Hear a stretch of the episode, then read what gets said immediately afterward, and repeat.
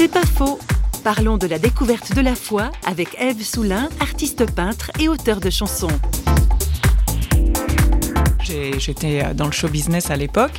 Je m'étais jamais vraiment questionnée sur l'existence de Dieu. Et il se trouve que j'ai été euh, très touchée par euh, le changement que j'ai observé chez ma mère, qui a eu une vie euh, malheureusement très difficile, avec beaucoup d'épreuves, et qui évidemment était quelqu'un de, de, malheureux, de dépressif.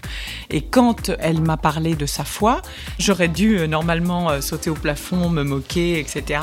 Et finalement, non, ça m'est tombé dessus comme une évidence. Je me suis dit, mais c'est ça que j'attendais. J'attendais ça, quelque chose de plus grand que moi, qui soit vivant et qui soit amour. On n'a pas d'idée que Dieu est vivant. On ne sait pas, les gens ne savent pas que, à quel point Dieu est vivant. C'est pas faux, vous a été proposé par parole.ch.